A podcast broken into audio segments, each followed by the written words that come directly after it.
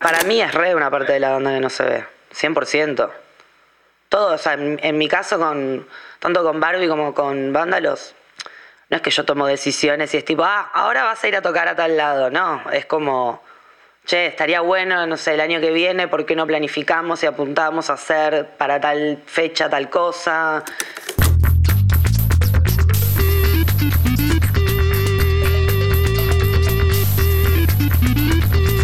Buenas a todos, ¿qué onda? ¿Qué dicen? ¿Cómo andan? Sean todos bienvenidos a una semana más, una semana menos, el podcast de música nueva de Rocktails.tv.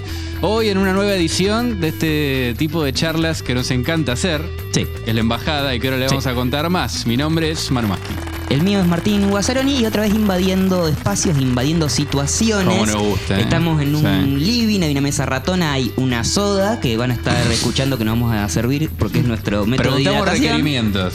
Soda. ¿Mate o soda? Mate o soda, soda elegimos. Eh, Cayó el sifonazo. Y algunas pistas yo estoy tomando ponerle en un vaso que dice batch, como, Bueno, como, como memorabilia Sí. eh, de banda Los Chinos. Hay un, hay- vemos el, el Big Blue ah, sí, ahí. vinilo. Sí, es verdad.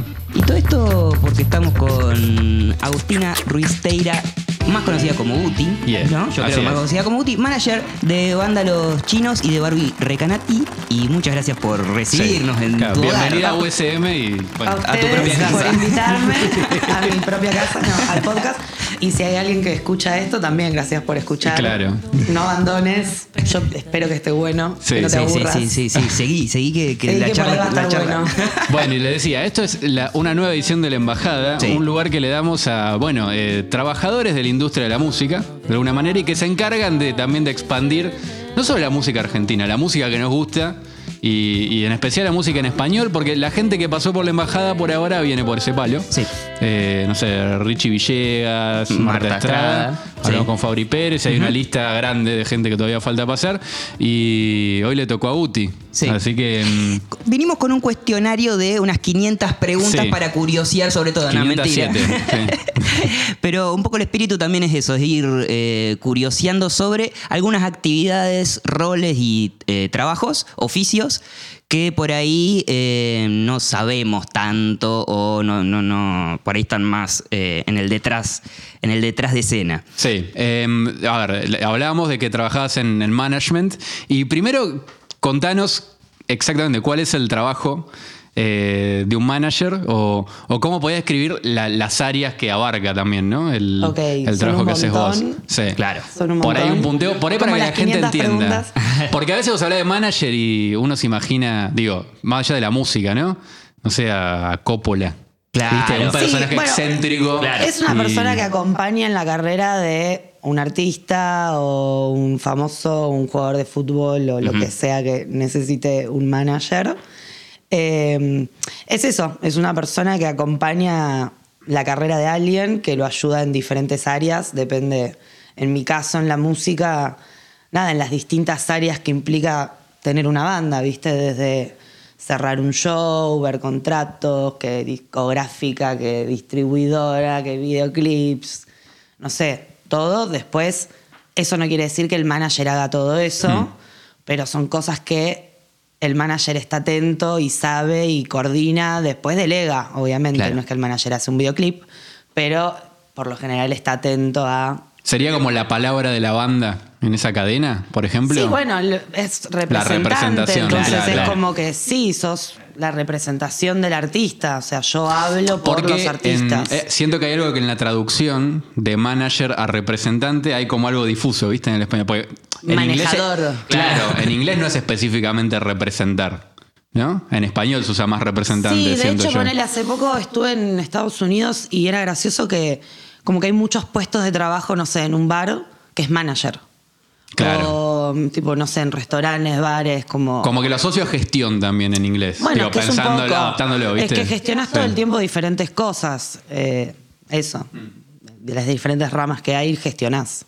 ¿Y cómo describi- describirías un, un equipo típico, digamos, de, de- o sea, con, con estas áreas que mencionás? Como, Para una banda. sí, para una banda, un proyecto, digamos, mediano grande o de los que vos tenés eh, Y tenés eh, la figura de a veces un personal manager, que es una persona que por ahí está más en el día a día de lo que va a ser este artista o esta banda o, o lo que fuere. Eh, que por ahí lo acompaña a todos lados y el manager por ahí está haciendo reuniones u otras actividades Claro, que tipo, no sé, te llevo al hotel, ponele. Es lo que haría el per- personal, personal, manager. claro, ¿entendés? Más, o hay una nota, bueno, por ahí te acompaña tu personal, Claro. allá te espera un prensa. Claro. Eh, también tenés un productor técnico, que es la persona que se encarga de que cuando tenés un show, de armar toda justamente la parte técnica. Eh, después tenés un tour manager, que es la persona que se encarga de, una vez que el tour se armó, de gestionar ese tour, llevarlo adelante, que la Claro. combi, que el hotel. Eh, y después, bueno, nada, los roles de que por ahí tenés en una banda, un sonidista, un iluminador, visuales, vestuarista. Depende también el grado de complejidad que le quieras sumar a tu proyecto. No, bueno, sí, depende Claro. el tamaño también, Sí. ¿viste? O, o- o cada uno, no sé. En nuestro caso con Vándalos tenemos, por ejemplo, no sé, en el área de vestuario tenemos una vestuarista fija. Eh, Barbie no tiene vestuarista. Eh, Sara va cambiando. No sé, como que... Sí. Sí, pensaba en el caso de Vándalos específico porque, va, al menos lo que vimos del- de la gira, que fue en el Luna Park, nosotros, desde la última gira, digamos, había como mucho despliegue técnico. O sea, como que se ve que había mucha gente con la que laburar. Bueno, en ese caso también tuvimos un director artístico, que fue una Mm, persona, claro. Tomás Terzano, que vino con, con una idea, a mí me gustaría hacer esto, bueno, entre después eso lo ven con los chicos, pero él es la persona que dijo, acá quiero un telón, acá quiero una luz así. Después tenés un equipo que lleva a cabo esa idea Sí. y hace que todo suceda. ¿Y en qué punto eh, empieza ese nexo entre la banda y lo que quiere realizar? Digamos, pues imagino que te demanda algo el grupo. ¿en qué sentido? Y vos representándolos. ¿Queremos hacer tal cosa? ¿O cómo se decide, che, queremos eh, salir a tocar a tal lado? ¿O está este mercado abierto? Ah, ah, y bu- y bueno, sí, vamos, sé, se va planificando. Son Digo, como- ¿O hasta qué punto el manager es como una parte de la banda que no se ve? Digamos, Ah, ¿no? para mí es re una Sí. parte de la banda que no se ve. 100%. Todo, o sea, en, en mi caso, con tanto con Barbie como con Vándalos, no es que yo tomo decisiones y es tipo, ah, ahora vas a ir a tocar a tal lado. No, es como, che, estaría bueno, no sé, el año que viene, ¿por qué no planificamos y apuntamos a hacer para tal fecha tal cosa? Después, nada, queda ahí en el manager o en el booker, en este caso, de tratar de gestionar esa fecha. Otro rol, booker. Booker, claro, que es quien eh, busca y, Y, con- y y logra consigue cerrar las contrataciones, claro. las contrataciones, claro. Que a veces hay, por ejemplo, en mi caso, eh, yo hago las dos cosas para ambas bandas. Claro. Eh, trabajamos con bookers de afuera también, en el caso de España, Estados Unidos, México. Para cada Sí. gira en particular Sí. hay alguien. Hay alguien que se encarga de eso, pero en Argentina los shows los cierro yo, por lo Claro. general. Como en Uruguay, Chile, no sé, en algunos países como que directamente ya yo sé con quién hablar, pero hay bandas que... Proyectos más grandes más que nada. A medida que vas creciendo vas incorporando Claro. ese equipo. También entiendo que cuando la banda es mucho más chica y, empie- y empiezan a moverse, por ahí el manager hace todo. Hace el Claro. prensa, arma la gacetilla, Sí, sí, los sí. acompaña a la radio, eh, también cierra la fecha, a veces hasta hace de chofer, ¿viste? Como Sí, sí, sí. a medida que obviamente un proyecto va creciendo, Claro. se van incorporando más personas. Y en, en el- en este rol de, mm, de cerrar fechas, de booker y demás, también se, se piensa en buscar oportunidades. ¿Cómo se piensa eso? Poner- pensémoslo acá en Argentina, de buscar, no sé, nuevas plazas, imagino, para ir a tocar. Obvio. O porque, no sé, tal vez no es un problema, pero siento que es un problema que hay Sí, cuatro obvio. ciudades. Hay- Sí. Eso es un re problema. Acá en Argentina, Serreno también me flashea mucho cuando vamos a México. Que. México es, además que es un país enorme con millones de habitantes, hay un montón de ciudades y todas las ciudades son grandes e importantes.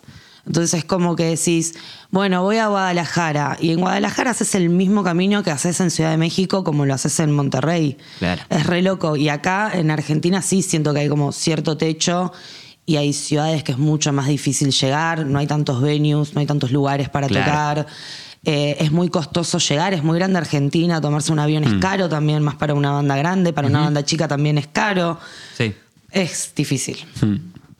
Y mm, pensaba en, En- bueno, vos decís, decías recién eh, que, el- que había distin- en- hay distintas plazas, por ejemplo, en México, y vos sabés que, que no sé, vas a una ciudad, como decía recién Monterrey, creo que era, que era, tenías como características similares a Ciudad de México en cómo, cuánto moverte. Pero en la previa, ¿cómo, ¿cómo llegás a esa ciudad? Digo, te fijas en las reproducciones que hay en Spotify, Ah, bueno, tenés sí, una punta hay un allá, montón, digo, todo, todo. porque pa- Y hoy- uno lo piensa de lejos y decís, esto es a ciegas. Porque, Un poco sí. O me imagino que Eso en la me primera pasó- gira, como Eso me pasó sido. el año pasado en la gira que era como, che, estamos yendo a Venezuela. ¿Qué pasará? ¿Qué pasará? ¿Vendrá alguien? Mm. O sea, ¿nos conocerán? ¿Serán venezolanos? Claro, ¿Son todos argentinos en ¿Con cuánta Venezuela? anticipación vendés las entradas? No sé cómo sí, funciona. bueno, en este caso hicimos como, creo que hicimos el anuncio en abril y la gira arrancaba en mayo. No, Eh, fines de, o sea, claro, arrancaba en junio, julio y creo que hicimos el anuncio en marzo, Mm. me parece. No, bueno, no me acuerdo, pero le dimos como unos meses de venta. Eh, sí, o sea, hoy tenemos un montón de herramientas que no sé si hace 20 años atrás existían o cuáles eran. Hoy tenés desde Spotify que te tira las reproducciones por ciudad y cómo va. es- o sea, cómo se va. Sí, cómo va evolucionando tu Claro. música en cada lugar o eso. Te metes y decís, che, me escuchan, no sé, 20.000 personas en Milwaukee. ¿Cómo llegué acá? ¿Entendés? Y te lo dice Spotify. Antes Sí, sí, no sabías por ahí que te. O esperabas, no sé, el reporte de venta de discos, pero te estoy hablando hace mil millones de años atrás. Y hay un montón de sistemitas y programas que te tiran métricas, entonces por eso también vas viendo, mismo el público te pide. Claro. Es re loco, no sé, de Honduras, no paran de escribirlo a los chicos. Todavía no Mirá. fuimos. Y hay un grupo de 10 chicos que fueron tanto a Guatemala como a El Salvador con la bandera de Honduras diciendo, ¿cuándo van a venir a Honduras? y eso es re loco. Claro. Eh, y después nada, hay gente trabajando en el caso de México, tenemos un equipo resarpado en México que, que está ahí, son locales, Claro. entonces saben y, y trabajan todo el año para que vayamos una o dos veces al año, pero están todo el año trabajando para nosotros. Sí, porque además en México tocan mucho. Va, al menos lo que en la gira Y era como estamos un yendo por lo de menos, fechas. sí, dos o tres veces al año, depende, es que México es una tierra de oportunidades, ¿no? Claro. Es, un, es un mercado muy, muy grande, entonces hay un montón de festivales ahora para fin de año, en noviembre ocurren un montón de festivales, en marzo también tenés un montón de festivales, y son esos festivales para 30.000, 40.000, 50.000 personas en cinco o seis ciudades. Entonces, nada, es como eso, sí, te con- Claro. por ahí te llaman del Vive Latino, que es en marzo, y después te llaman del Coordenada, que es a fin de año. Y bueno, Sí. alrededor de eso siempre tratamos de armar otras cosas también para que rinda económicamente, porque no es tan fácil eh, Claro. todo. ¿Y hasta qué punto vos vas a buscar, bueno, los lugares donde sabés que hay gente que te escucha?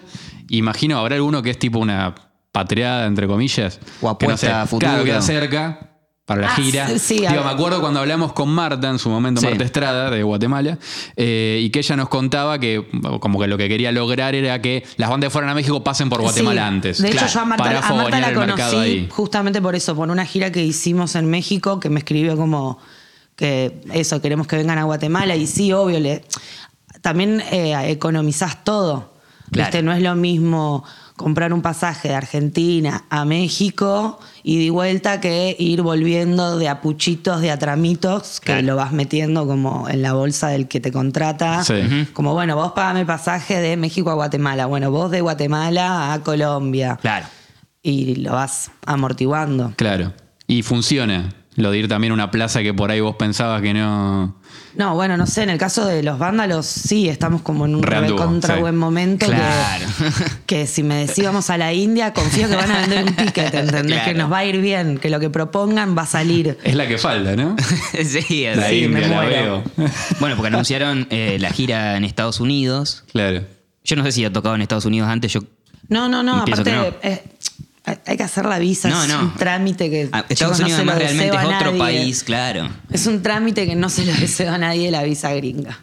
Y porque necesitas visa de trabajo temporal. Claro, tenés que ¿no? sacar una. No, es como ¿O una. Sí, en nuestro caso creo que sacamos como una visa temporal de trabajo y la próxima que deberíamos sacar ya es como la visa de artista. Ajá. Pero de todas formas, para este tipo de visas no es como cuando vas a una visa de turista que completas un formulario, a dónde vas, cuántos días, listo, Claro. chau.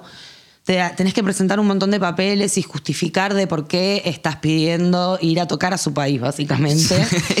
Ir a trabajar a su sí, país. justificar todo. O sea, tuvimos que juntar, no sé, como un montón de papeles, eh, notas, entrevistas, Claro. links, videos, eh, reconocimientos, premios, viste, como un montón Mm. de cosas que lo tenés a mano, sabés, porque, o sea, Sí. conoces la carrera del artista, pero al mismo tiempo es como, uy, tengo que armar una carpeta con todo esto. Porque te lo piden de una manera específica también, no es que. Claro, claro, tenés que- en este drive tenés todo.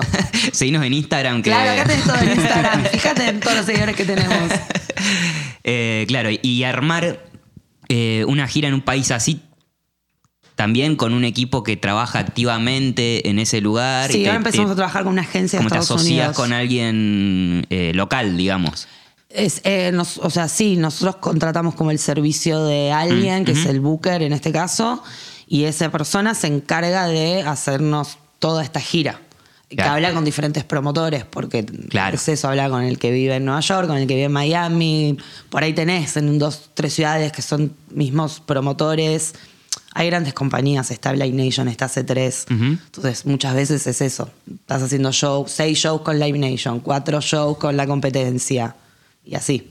Claro. Sí, qué, qué flash ir a tocar un país donde o no, no es de tu no es no es del aula, del aula de No, aunque total. haya mucho público Mal. latino, me imagino. Yo eh, estimo que sí, Que hay ahí, mucho público pero- latino ahí, o sea que las, las entradas que se están vendiendo y todo son más que nada latinos, pero también recibimos cada tanto mensajes en inglés, es re loco, es No, como, claro.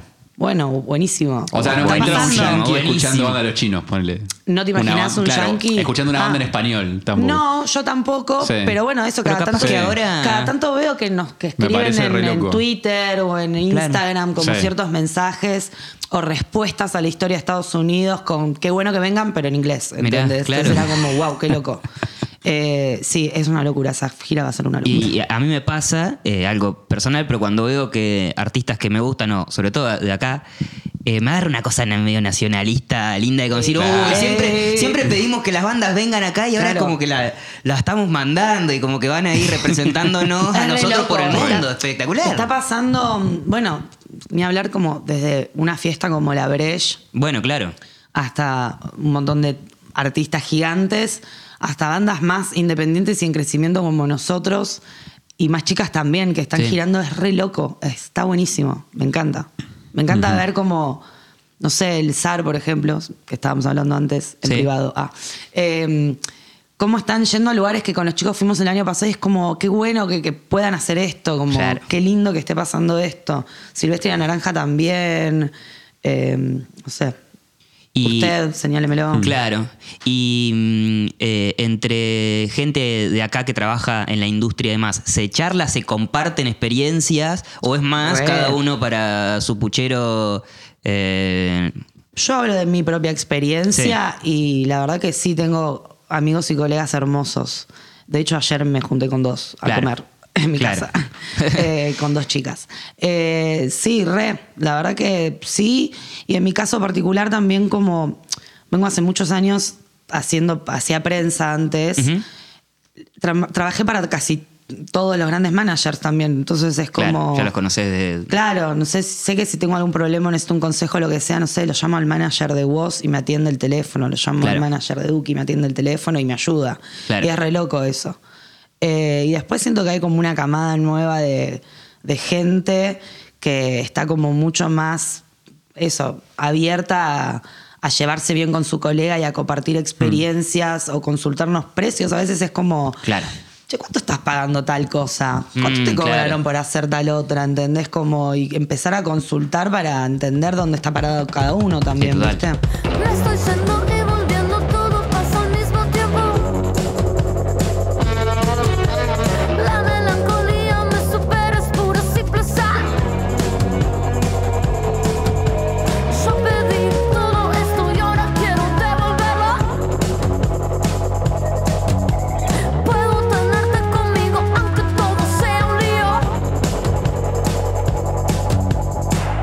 Los días que se van son más cortos. ¿Y cómo fue ese camino de prensa eh, a manager? Porque también no es que hay una escuela de manager, digamos. tampoco, hay una escuela de prensa. prensa. Bueno, son como por- muchos laburos que se. Pa, y por lo que nos fueron contando mucha gente también del palo. Sí.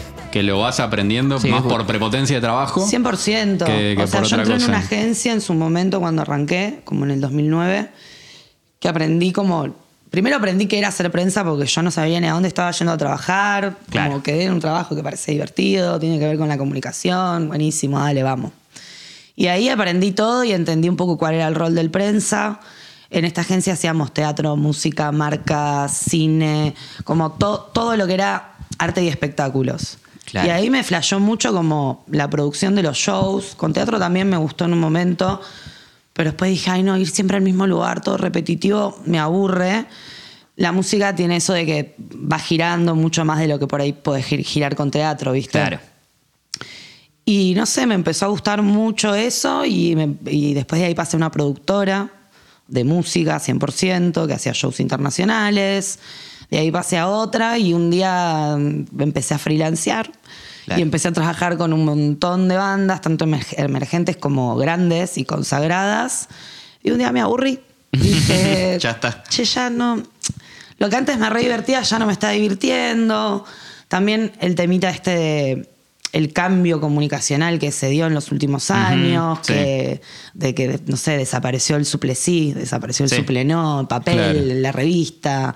Yo vengo más de esa crianza y, o sea, consumí siempre la revista. Me acuerdo de ser chica y esperar que sea viernes para ver el suple sí, para ver qué decía el suple sí, de cosas que por ahí no consumía, pero por ir a conocer o Sí. no sé, era como algo que me identificaba. Y cuando empezaron a desaparecer todas esas cosas, como que dije, bueno, acá ya mi, mi camino terminó acá, creo también.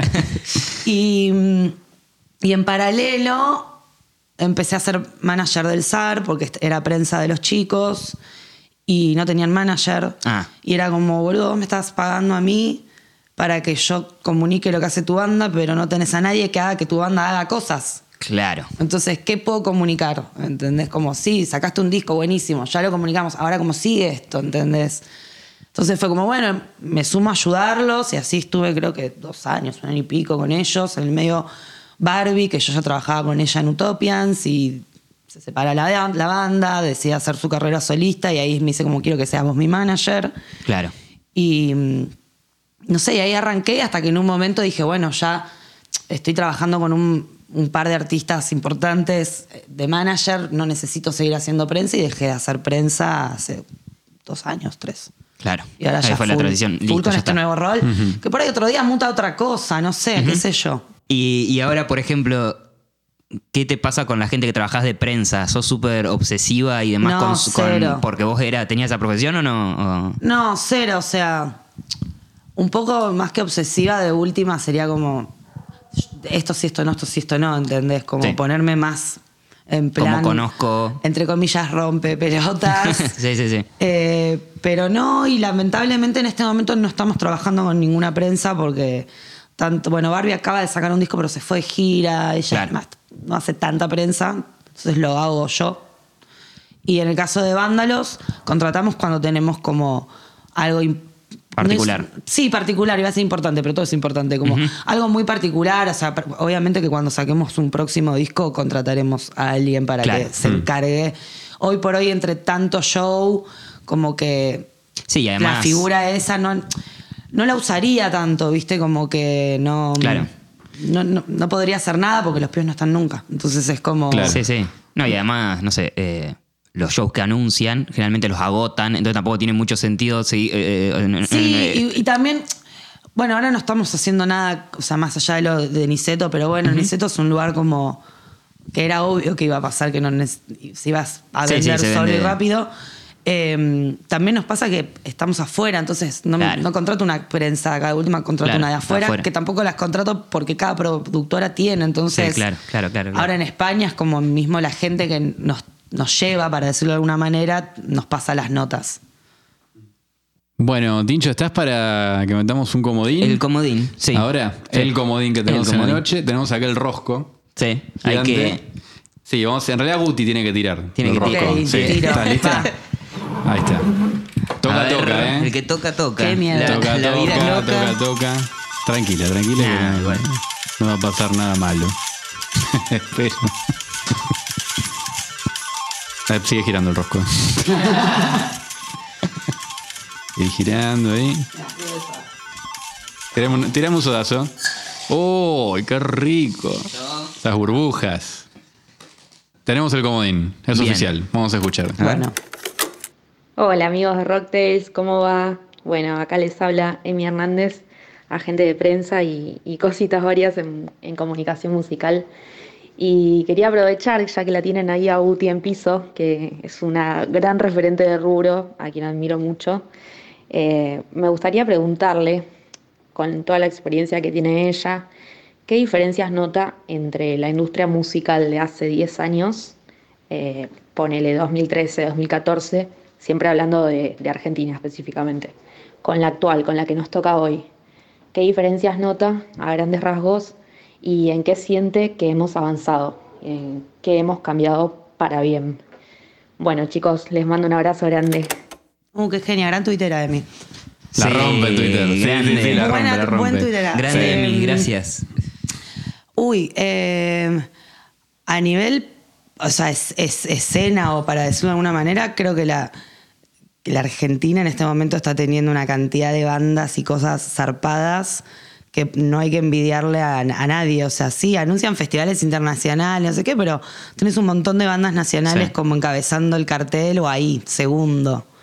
Sí. Creo que eso, básicamente, que por ahí en el 2012, el 13, existían un montón de bandas, obviamente, pero por ahí la escena nacional estaba un toque más dividida entre el rock, que las grandes bandas, Charlie y Fito divididos, La Renga, bla, y a una abismal distancia, las bandas nuevas. Y me parece que hoy, o hoy, o hace un par de años, hay un montón de bandas que, que están creciendo continuamente. Entonces tenés, nada, la banda que hoy por ahí está haciendo su primer niceto, en dos años lo tenés haciendo obras, o bueno, no sé, en el caso de Vándalos, en tres años hicieron una carrera resarpada. eh, el SAR también, no sé, un montón de bandas que hace cuatro años atrás Claro. eran las nuevas bandas, hoy ya están haciendo estadios o Sí. shows Sí. súper grandes. Creo que por ahí eso, más que nada desde el lado donde yo la viví un poco más, que por ahí es más el indie, el comienzo del trap, eso también. Sí, es cierto que el mainstream cambió. Claro. Re. Un poco también, ¿no? Re, bueno, hoy mainstream es el, el pop urbano, trap, reggaetón, todas estas claro. bandas. Y es re loco porque cuando comenzó el trap, yo me acuerdo, fui jefa de Duki, sus comienzos, tipo hasta el Luna, ponele. ¿Sabes lo que era explicarle a un periodista lo que es Duki? ¿Entendés? Como no la entendés. Pero hace rap, ¿qué Tipo, hace? tenés que venir a verlo porque no lo vas a entender porque encima sos viejo. No, perdón. No, pero era eso. O sea, a mí, que un poco joven me considero, me costaba. Claro. Y de repente era cómo explico y cómo le hago entender a un montón de gente que esto está pasando. Que esto, o sea, que un chico de, no sé si en ese momento tenía 23, 24 Sí, sí, años, sí. no importa, pero que acababa de comenzar su carrera, ya al toque estaba haciendo un Luna Park Claro. con entradas vendidas, agotadísimas. Era re loco, ¿entendés? Y hoy, nada, el pibe está haciendo un estadio en España. Sí, Vamos, sí, sí. Va a ser el Santiago Bernabéu el Sí, año que viene. Una zarpado, locura. zarpado. Tremendo. Pero bueno, por ahí eso, con el 2013 no existía siquiera. O si Sí. existía, por ahí sí, por ahí existía, perdón, no quiero faltar el respeto al género. Era más eso, muy de nicho, Claro. por ahí eso, en las plazas, haciendo Sí, las batallas. Eh, también siento que hay muchas bandas nacionales que en ese momento por ahí estaban creciendo, que desaparecieron. Bastantes. Hmm. Eso. Y mm, el, ponerle el cambio también de que. Va, esto lo veo yo igual, no, no sé a vos qué te parecerá. Eh, como que veo que las comunidades que siguen a las bandas están como más fuertes. No sé, eh, hace poco fue a Nena Genix, Sí. Que hicieron un niceto y no habían tocado en lugares mucho más grandes antes. No. Y Sacaron estuvo su sold out. primer disco. Sí, sacaron su primer disco y estuvo sold out, Sí, no sé, fui. un par de semanas antes Sí. o un mes, no me acuerdo. Eh, y fue como medio que explotó también, creo yo, por la comunidad que generaron. De, o, o mismo, no sé. Sí, bueno, está pasando algo con estas, esta nueva oleada de bandas que sería post-punk, lo que Sí, hacen. sí, sí. Eh, como Entre que- otras cosas, sí. Como que siento que hay como toda una. O sea, así como por ahí hace ocho años atrás era el indie, hoy están todos como yendo para ese lado. Y es re loco porque sí, porque son, bueno, obviamente mucho más jóvenes los que Sí. están en el escenario y los que están abajo del escenario. Y me parece que también la gente está saliendo mucho más a ver bandas que antes. Como que Puede me ser, parece sí. que se convirtió en una actividad, no sé si porque el país está tan en crisis que lo único que haces es gastar lo poco Y que sí. tenés para vivir y disfrutar. Sí, sí, sí, y por total. ahí antes ahorrabas más. No sé. Eh, pero yo noto eso, como que la gente sale más. Y, y más con eso, con las bandas jóvenes. Porque después las bandas. Hay bandas que todavía les sigue costando cortar tickets. Hay, hay Eso te lugares iba a que decir. todavía sigue co- cortar. ah, sigue costando cortar tickets. No es todo tipo, ay, vamos Claro. y agotamos donde vayamos todos. Pero. Pero me- no sé eso. Porque Sí, mismo perdón. veo que, que pasa en lugares más chicos. Eh, creo que fue cuando fuimos a ver a Keyfor, eh, al, al Sí, Shirbu, creo que era. Margarita Shirbu, sí. Que por ahí era mucho menos público que Uniceto, ponele. Sí. Pero había una horda de Pero convencidos. se mandó tipo una totales. respuesta. Él no había Sí, hecho algo en el sí. medio, una cosa Sí, así. sí, sí, sí, sí, Sí. estuvo muy bueno. Y, y- y veías público, eh, no- real, siempre el público es real, pero público que realmente estaba interesado Mm. Claro, por como ir un a ver y núcleo por duro a que por ahí no era tan grande, pero Sí, na- nadie que fanáticos, diga, bueno, te Como- acompaño a ver esta banda que no tengo No, idea, claro. ni nadie que diga, "Bo- eh, entro acá, compro un ticket a ver qué está pasando. Claro, como total. gente que real Como- está ahí Sí. porque claro, es como- convicción. Sí, Sí. se- se- eh, Bueno, que es también. importante. Sí. Que es importante y. Bueno, no y sé, que- no sé, a mí nunca, o sea, nunca sentí tanto lo contrario. Ujú. O por lo menos con las bandas que trabajo Que tra- fui a ver, como que siempre hay de fan. Sí. Claro, O sea, sí, total. Después sí, por ahí tenés en el público alguno que otro que medio no vea y mira como a ver quiénes son. Hmm. Sí, sí, sí, sí. Pero me parece que siempre hubo. O capaz sea, siempre hay está, se, se ve más en, por las redes también.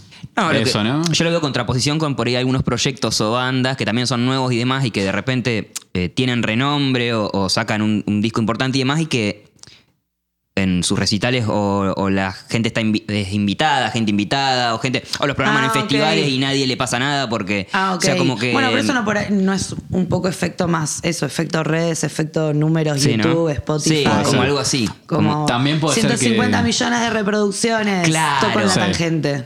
Y no. Claro, claro, eh, a eso, eso, Puede como a veces suena, Sí. a veces suena raro, ese, ese tipo de, de- Puede ser que también haya más lugares medianos para tocar que antes no había.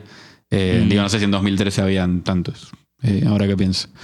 Digo, pensando también en la época post-cromañón, Claro. que costó sí, sí. acostumbrarse a, a que no, vuelvan o sea, a ver. lugares, o sea, 2013, estamos hablando. Hmm. No, era Niceto, Vorterix, el Roxy. Sí, Sawan Sur, que era más eh, indie Sí. chiquitito. Sí, No me acuerdo cuánta La gente Cigal seguía Porque- existiendo para esa época, ¿no? Yo creo que, yo creo que sí. Sí, Porque sí. yo vine, sí, Va, yo 2011. en la época que iba a la Sí, sí. Cigal. En el Sí. boliche este Mod, Mood, tocaban también. Ah, en San Telmo. Sí, Sí. sí, sí, sí. Y- pero ahora siento que hay. No, sé si es que hay más, pero como que hay más posibilidad de que eso pase. Sí, y esto de. De se está soldatear terminando- un lugar chico, Se está digamos. terminando Claro. el mundo, eso, salgamos. Me parece que. Me parece que van más por el lado de ese también, que la Eh, gente también. está saliendo más y, Sí. y que nada, gasta. Que la su- gente joven. La- sí, Ah, así, siempre hablando de gente joven. Gente o más, o más joven. Más sí, sí, un poquito más Con joven menos que nosotros. juventud acumulada. Un poquito más jóvenes que nosotros. Sí. Estoy feliz, estoy en TV y todos hablan de mí. La verdad es lo que siempre soñé.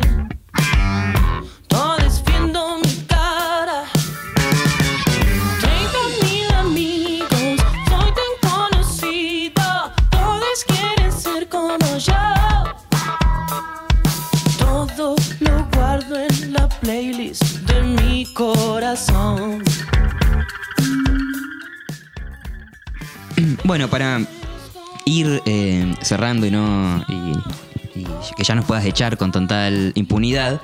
Eh, la gira, queremos ahí entrar un poquito en, eh, en eso. ¿Es algo que te divierte, te sigue divirtiendo, te copa el. No la pre, sino el activar y es bueno, ok, tengo que viajar y hacerme cargo de esta gira? Eh, ¿O es algo que cada vez sufrís más y no querés? Estoy eh, a dos días de irme a España y me viajo encima de la ansiedad. Claro. No entiendo por qué la banda se fue y yo estoy acá todavía. O sea, hubo un error de cálculos de sacada de pasaje. Eh, me encanta. Es re divertido. Eh, Hay ciertos lugares por ahí que ya no me divierte tanto ir. Claro. No voy a decir cuáles, no, mentira. Porque ya por ahí eso, tipo, fuiste cuatro veces, tres veces, Claro, dos sí, ya veces, está. ya la viviste, entonces por ahí prefiero, uy, esta prefiero no ir. Los lugares nuevos, 100%.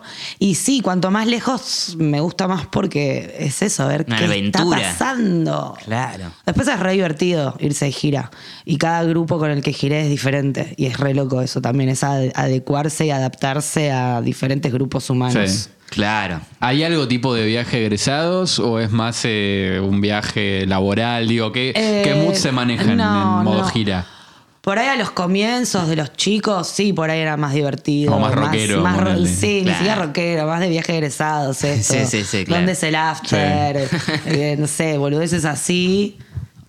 Salgamos, no dormamos, pero ahora ni en pedo. Ahora No, es como... Claro. ¿Cómo que a tocamos a, un las tecito. 11? ¿Entendés? ¿Cómo tan tarde? ¿Cómo tan tarde? ¿Cómo que no te ves tan lejos? Claro. ¿Entendés? Como, sí, no, no. Ahora ya estamos cansados, grandes.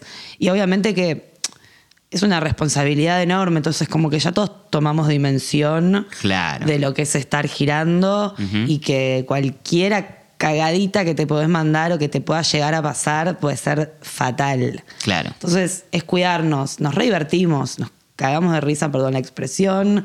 Eh, siempre nos cruzamos con un montón de amigos porque encima de eso que estamos hablando como medio que están todas las bandas saliendo de gira. Es re loco porque de repente te cruzas con una, con la otra, que Claro. o en situación medio festi, que uno toca el lunes, yo toco el martes, bueno, nos Claro. cruzamos, bla, bla, bla. Eso es re divertido. Después, oh, como todo tiene su mala, su parte Sí. mala. Nadie te dice que los aviones a veces tenés que salir a las 5 de la mañana del hotel, Claro. que llegaste, bajás, vas al aeropuerto, tirás la valija en el hotel, te vas a tocar, eh, que extrañás, porque Sí, todos claro. tenemos una vida, familia, amigos, pareja, entonces extrañás, te perdés un montón de cosas, el FOMO existe, lo he vivido. No, claro. Es como, no, no puedo, estoy de gira. sentido- sí, el año pasado me dio mucha fiaca la cantidad de veces que puse no puedo, estoy de gira Claro. en el grupo de mis amigas del Claro. colegio sobre todo. Claro. Que encima había dos embarazadas, era Claro. como todas viviendo un flash y yo en otra que nada que ver. Claro. Pero nada, sí, todavía me sigue divirtiendo irme de gira. Y si tuvieras que, no sé, recordar lo peor o el mayor problema que te tocó Sí. resolver en una Sí, gira. no quiero volver a hacer Festival. Huancayo 2022 fue lo peor que me pasó Ah, lo en tenía- la lo tenía vida. clarísimo. No, no, no, fue la peor experiencia que viví. ¿En serio? Real. Y lo, y lo he dicho en redes y dijo, no, o sea, no quiero ahondar en todo lo que viví, pero se resume en gente con buenas intenciones, pero que no tenía la menor idea de lo que estaba haciendo. Y para que te des una idea, terminé con el manager de mm, Gati Video, Sí. la gente del festival cobrando la plata que habían hecho de las barras para que me termine de pagar y me lo dieron en todo rollito de a un peso, No. el No. peso peruano. No. La verdad. Era como, che, vos me tenías que dar. Bueno, nada, nada, nada. No, no, fue todo, un, fue todo un caos. O sea, un festival que era de dos días, 60 bandas, 30 por día. Día uno eran todas las bandas del indie argentina. Día dos, el Mató y, no sé, las ligas y Sí, un par sí, de sí, bandas como más de ese palo. Todo terminó en 30 bandas los dos días. El día Mm. uno, todas bandas locales y bandas los chinos. El día dos, las cuatro o cinco bandas del indie que habían llegado. Eh, No, no, no, no. No, no, no, fue tipo un desastre. O sea, es para hacer un podcast entero por todas las cosas que vivimos. Con el manager del SAR, con el manager de Gati Video. No, no, no, fue tipo real. La peor experiencia, encima de 4.000 metros de altura. No, Después, claro. Uh, claro. Última fecha de la gira de dos meses. Era No. una fecha que yo, desde que me fui, era, quiero llegar a Perú. O sea, lo único que me importa es Perú, porque me voy a encontrar con un montón de, de mis amigos. Claro. Porque va a ser increíble, fin de gira, encontrarnos con amigos, eh, Fernet en la cara. claro. No, fue tipo la peor experiencia No. que viví. La peor experiencia. Y encima, yo decidí quedarme cuatro o cinco días más en Lima. Y cuando los chicos se iban, yo lloraba y era como, ¿por qué tomé esta decisión? ¿Para qué me quedo? Me quiero ir ya, ¿entendés? Me quiero ir ya. Pero bueno, Pasó. Pasado. Sí. Pasado y aprendi- Eh, aprendido. Ya, Sí. se- ya que se abrió la puerta de, de cosas que pasaron en giras, eh, no sé, alguna una cosa loca que te haya pasado en una gira y que La recuerdes. magia, momento mágico. Una anécdota de gira, una. Uy, soy malísima. No. Porque, No. bueno, vos recién Seguí hablabas haciéndome que, preguntas y veo que, que los fines de gira tienen, bueno, como un sabor especial también de, de festejo. La última no sé. fecha. Claro, capaz viste Sí, algo que haya pasado Sí, ahí. dep- depende. Hay giras que son tipo. No veo la hora de que termine esto, me quiero volver. y hay giras en que. Siempre, siempre está la parte que me quiero volver. No, son largas. Claro. Cuando haces giras largas, sí.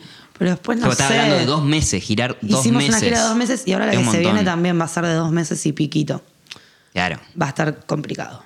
Es un montón de tiempo viajando de un lugar a otro, de- Sí. durmiendo en diferentes lugares, Sí, comiendo que no son tu cama, sí. Ninguno. Sí, olvídate. De hecho, mi cama se rompió el año pasado y la arreglé hace dos semanas. Porque Claro. dije, ah, hace 10 días que estoy durmiendo en esta cama seguido rota. La voy a arreglar.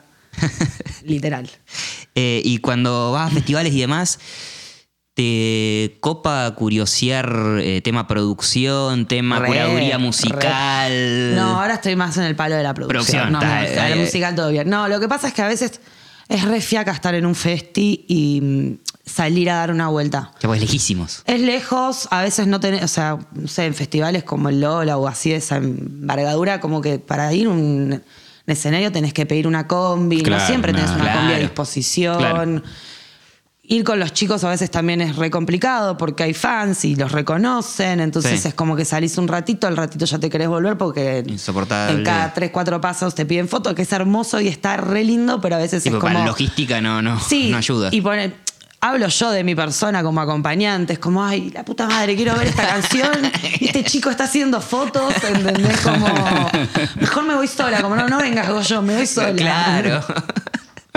Entorpece. Tipo, la paso Claro, mejor claro. sola. No, mentira, mentira, mentira. Goyo, no escuches esto nunca. Bueno, Pero capaz pasa una montaña, capucha, igual, pero claro, no pasa un- montaña. No, sí, a veces re van, a veces re y se dan cuenta, se re dan cuenta.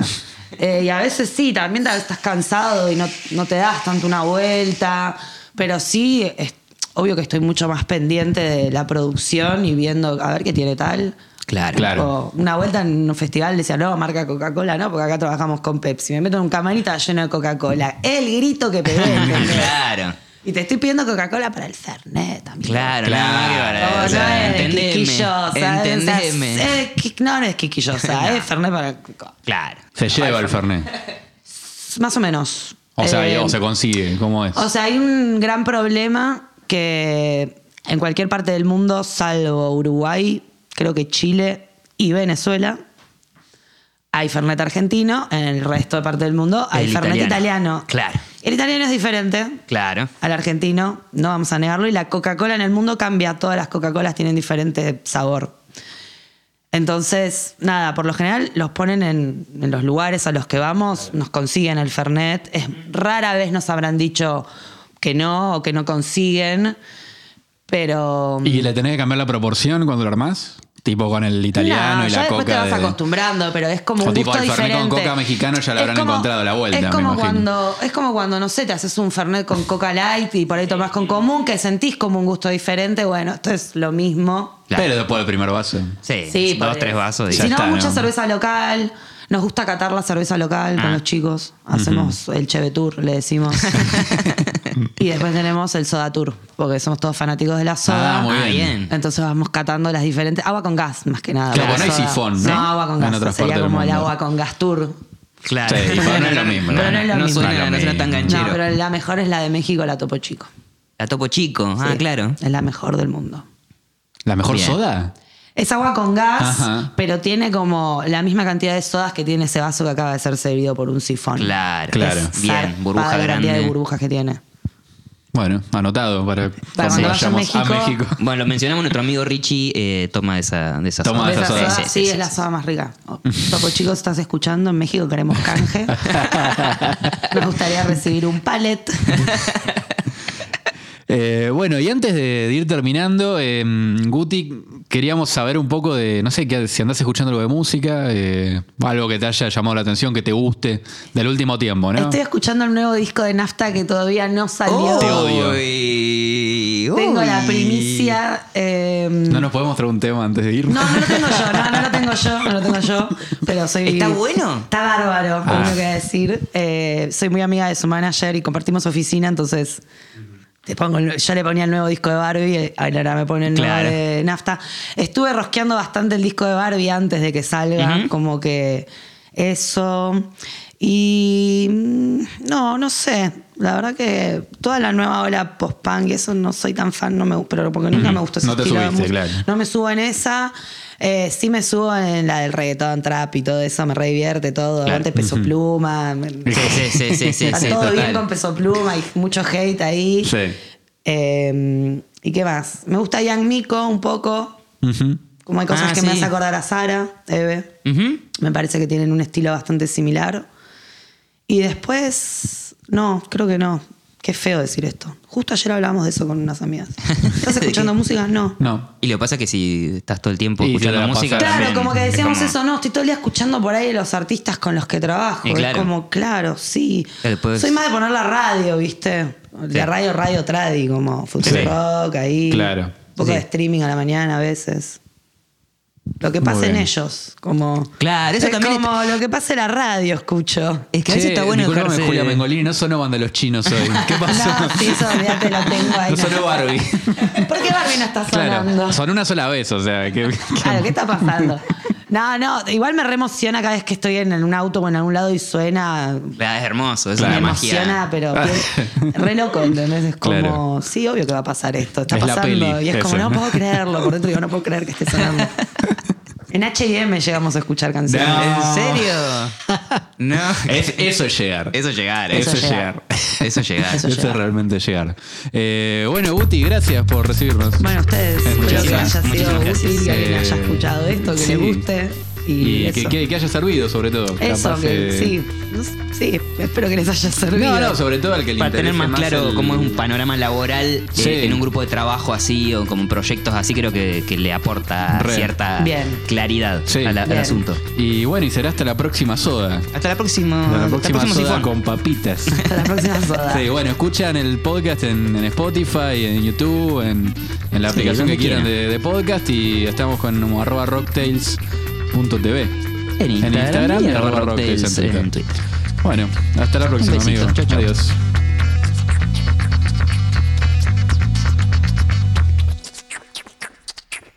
Charuto es famoso. Salió en una. Charuto es mi gato para la gente que está escuchando, si esto va a quedar. Salió en una nota de voz, fue medio viral ¿Posta? en un momento. ¿En serio? sí. Hicimos una nota en mi casa con Vale. y- ¿no? Se, se está poniendo, se va. Y, y hacía tipo, Vale estaba en el sillón recompenetrado hablando, no sé qué, era una nota grabada con video. Y el gato le iba, le iba dando cabezazos para que lo acaricie. o pidiendo cariño, y Vale re concentrado y la gente en Twitter, todos somos el gato.